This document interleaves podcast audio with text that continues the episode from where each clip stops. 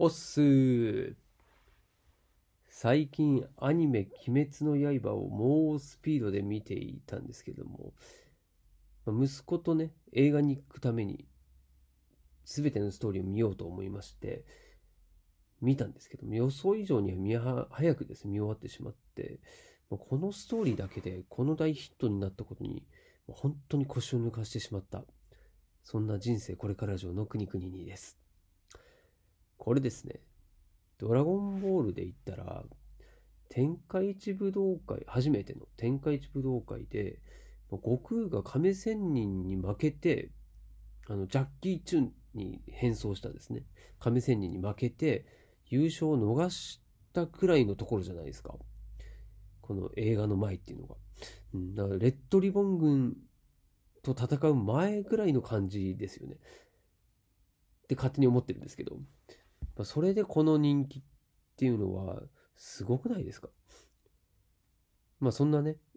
感じで 映画の内容がますます気になっているんですけれども、はい、本当楽しみです。はい。タイトルコール。この番組は40を過ぎた平凡なおじさんが脱サラをして新しい人生を歩んでいく生き様をお届けすることで人生捨てたもんじゃない。こんなやつでもなんとか生きてるから自分も大丈夫とポジティブになってもらいたい。そんな番組です。チャンネルフォローや感想、コメント、いいねボタンを押してくれると励みになりますんで、ぜひお願いいたします。いつも聞いてくださり、本当に感謝しております。はい、ということでですね、今回テーマなんですけれども、これですね。まあ、私もね、なかなかこの、怒鳴って叱る、違う、怒鳴って叱ることがかっこいいということで、まあ、これ、うん、かっこよくないですよね。はい、もう結論ね。あのかっこよくないんでやめましょうって話なんですけれども、うん、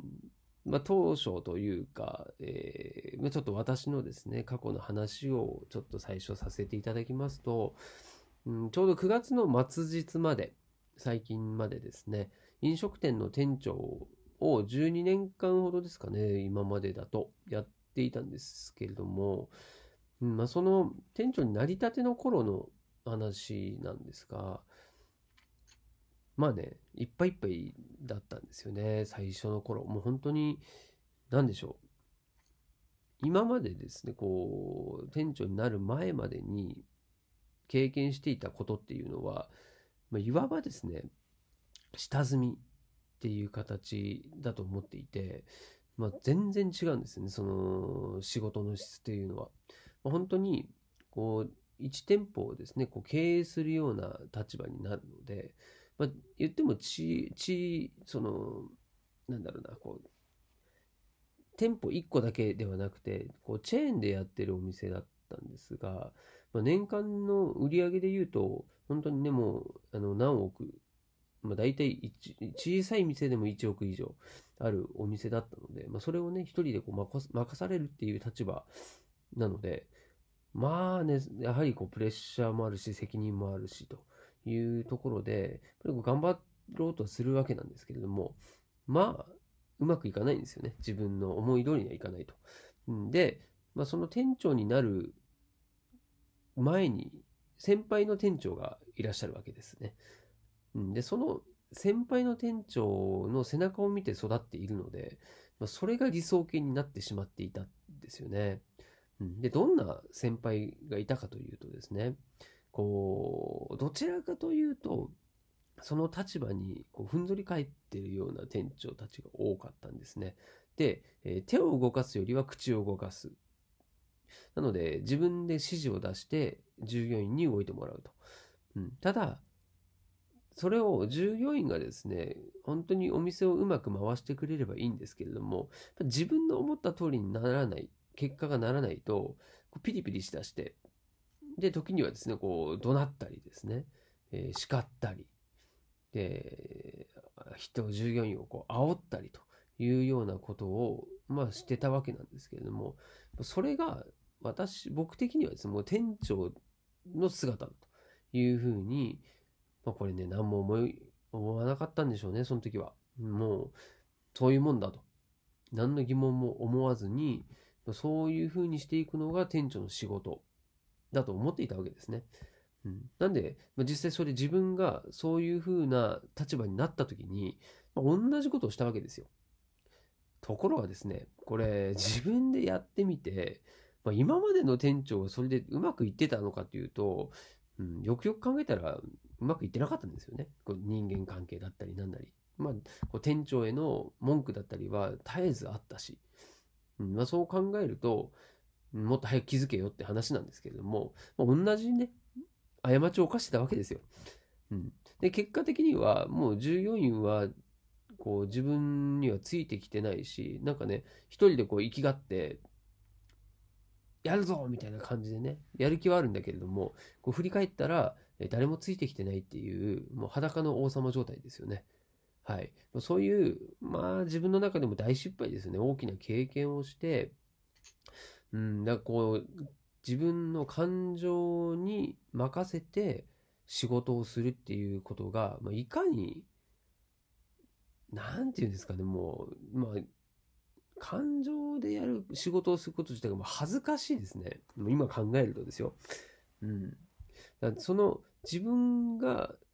自分の思い通りに従業員が動いてくれないっていうのは、これね、自分のせいなんですよね。その自分のマネジメントの仕方が